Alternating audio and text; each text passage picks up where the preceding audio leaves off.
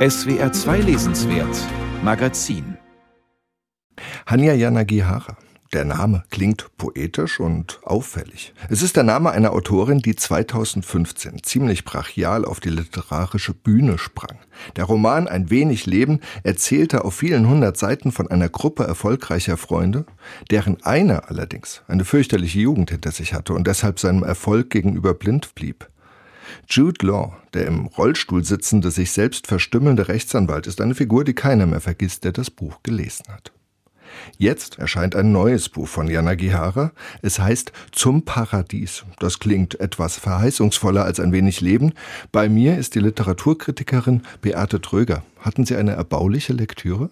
Ich hatte auch eine erbauliche, aber zum Teil auch eine quälende Lektüre. Dieses Buch ist beides. Es ist aufregend und es regt einen auf. Okay, das klingt ja schon mal spannend. Es erscheint übermorgen und ohne allzu sehr zu spoilern, worum geht's denn? Also man muss ein bisschen ausholen. Das Buch ist in drei Bücher unterteilt. Der erste Teil, Washington Square, spielt im Jahr 1893. New York ist ein freier Staat, in dem gleichgeschlechtliche Ehen erlaubt und gang und gäbe sind. Und der reiche junge Erbe David Bingham wird von seinem Großvater aufgefordert zu heiraten, wird auch schon in eine Art Vernunftehe eingespurt und lernt dann aber einen jungen Musiklehrer kennen. Edward. Edward der so aufregend, charismatisch und einnehmend ist, dass David sich total verliebt und sich dann von dieser Vernunft-Ehe wieder entfernt. Das ist der erste Teil. Im zweiten Teil, der 100 Jahre später spielt, also 1993, erfahren wir wiederum von einem jungen Mann namens David, der mit einem Anwalt namens Charles verheiratet ist und der aus Hawaii nach New York umgezogen ist. Und sein Vater schreibt ihm Briefe.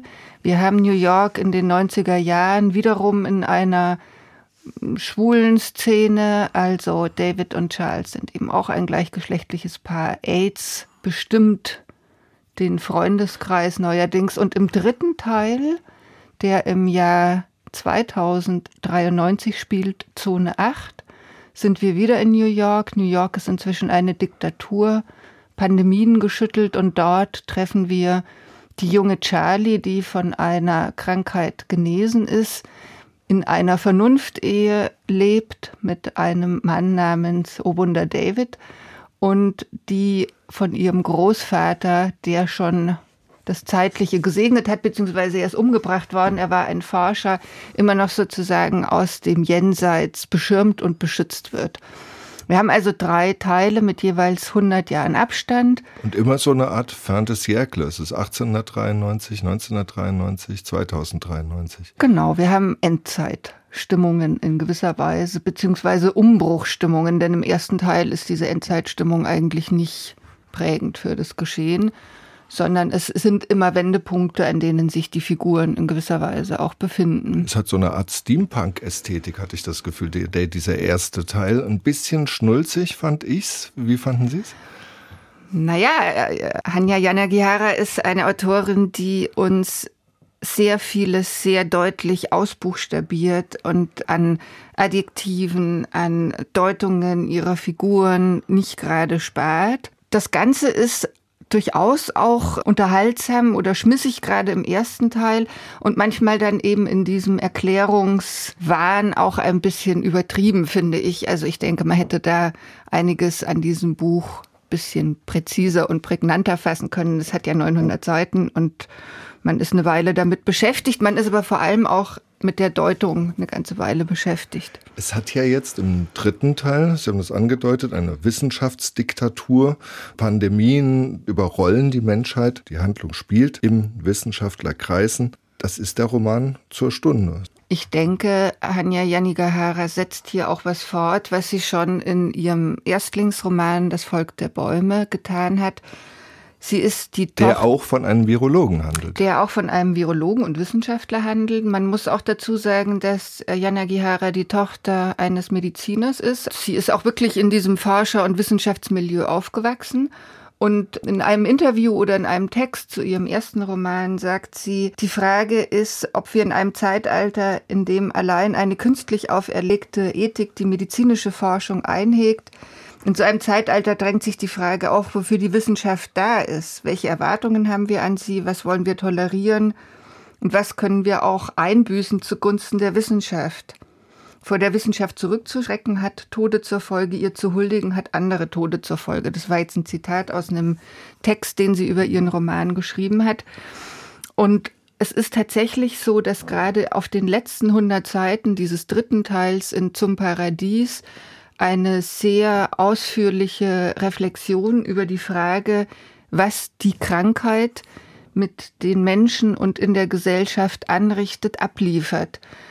Trotzdem ist es natürlich eine gewisse Schwierigkeit, über die Gegenwart, die uns gerade alle so sehr einnimmt, dann einen Roman zu schreiben, der versucht, aus 100 Jahren Abstand das Ganze zu machen. Naja, bestimmte Parameter hat sie ja verändert, indem sie eben diese diktatorischen Strukturen in New York etabliert hat.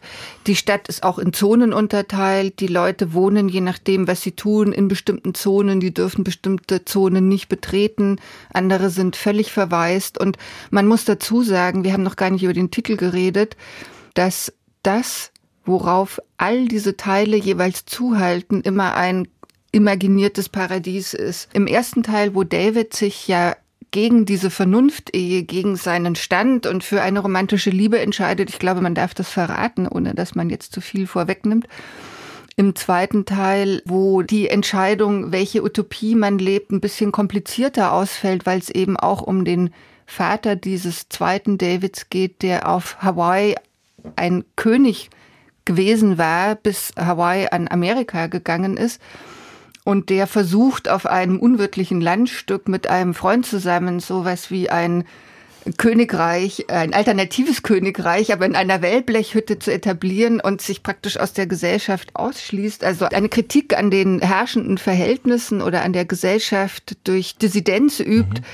Und im dritten Teil? Und im dritten Teil wird es darauf Das ist nicht so positiv.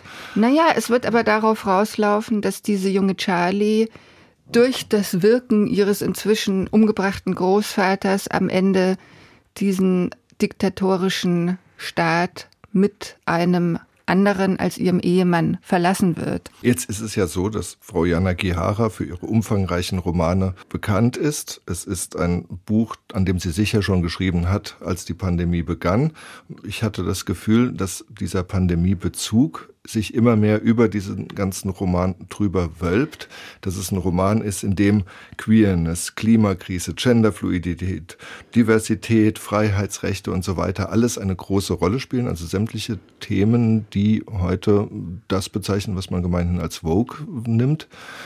Jetzt kommt auf einmal dieser immer stärkere Wissenschaftspandemiebezug da oben drüber. Haben Sie das Gefühl, dass der Schreibprozess sich in dem uns vorliegenden Buch doch sehr spiegelt? Also ich habe in einem Interview mit dem Sydney Morning Herald gelesen, dass sie nach A Little Life, ein wenig Leben, eigentlich vorhatte, kein Buch mehr zu schreiben. Es ist ja ein unglaublich auflagenstarkes Buch. Ich habe gestern nochmal die aktuellen Verkaufszahlen allein für den deutschen Titel, also Taschenbuch und Hardcover erfragt. Das, der liegt bei einer Viertelmillion allein in Deutschland. Und sie ist ja zudem auch Textchefin äh, des Designmagazins der New York Times. Das heißt, mhm. ja, sie hat in dieser Zeit, wo die der Lockdown kam, tatsächlich angefangen mit dem Buch zu schreiben, wenn ich das richtig in Erinnerung habe aus dem Interview.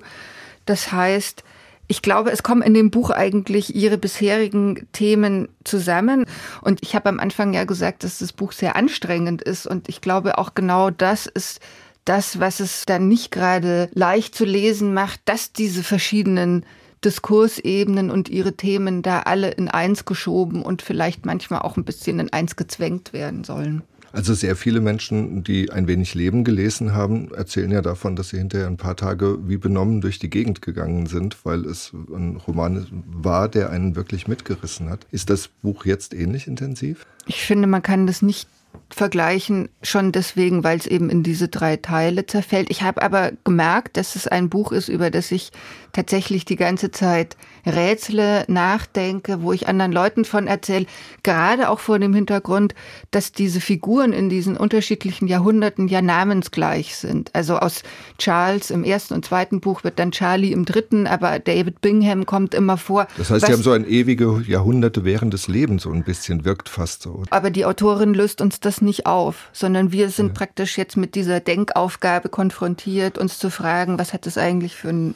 Hintergrund, dass sie diese drei Geschichten mit namensgleichen Figuren erzählt oder wie verhält sich das eigentlich? So ein bisschen wie Cloud Atlas von David Mitchell. Ein bisschen wie der Cloud Atlas, aber vielleicht auch ein bisschen wie Orlando, Virginia Woolf, ne? also eine Protagonistin, die ihr Geschlecht ja ändert oder ein Protagonist äh, auch durch die Jahrhunderte wandert und vielleicht eben auch in dieser Namensgleichheit ein bisschen Nietzsche und die Wiederkehr des Ewiggleichen, ja, also dass das, was Menschen treibt, was sie auch auf ein anderes, alternatives, glücklicheres Leben, ein paradiesischeres Leben, ein weniger schuldhaftes Leben, denn das Paradiesthema ist immer mit Schuld verbunden, was Menschen darauf hoffen lässt, das ist natürlich das zentrale Thema aller drei Bücher. Und steht auch an irgendeiner Stelle Dante, Pate, mit Inferno, Purgatorium, Paradies. Nur, das hatte ich mich dann gefragt, ist das in diesem Fall andersrum? Dass vielleicht dieses freie, alternative New York, das ja am Anfang schildert, das Paradies ist, aus dem vertrieben wird über das ja. Purgatorium, die AIDS-Zeit, ja. bis zum Inferno, bis zur Apokalypse ja. der letzten. Lipo Vao Nahele, also dieser Ort, an dem im zweiten Teil dieses alternative Königreich errichtet wird, heißt auch tatsächlich der dunkle Wald. Also das, das ist ja. Die ersten Zeilen von Dantes Inferno. Genau, das ist tatsächlich was, da könnte man sicher jemanden auch mit einer Seminararbeit beauftragen. Bei Dante endet jedes Kapitel mit dem Wort Sterne, hier endet jedes Kapitel mit dem Wort Paradies. Zum Paradies. Also da ist sicher noch einiges an äh, philologischen Früchten zu ernten. Und ich finde die These tatsächlich Interessant, ja. Also inwieweit wird diese Paradiesvorstellung dann tatsächlich eingelöst? Darüber sagt sie uns ja nichts, sondern sie bricht ja dann immer wieder ab und das wird nicht weiter kommentiert, sondern es bleibt offen, ob das Paradies, in das sich die Protagonisten jeweils bewegen oder begeben, dann tatsächlich auch paradiesische Verhältnisse bereithält. Und so, dann jetzt Top oder Top, empfehlen Sie es?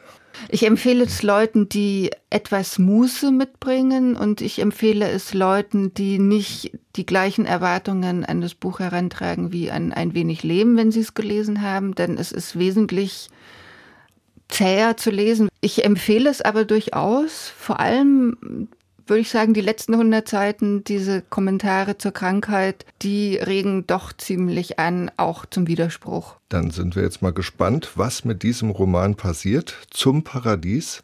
Ein Buch, das übermorgen im Klassen Verlag erscheint. Ich sprach mit Beate Tröger.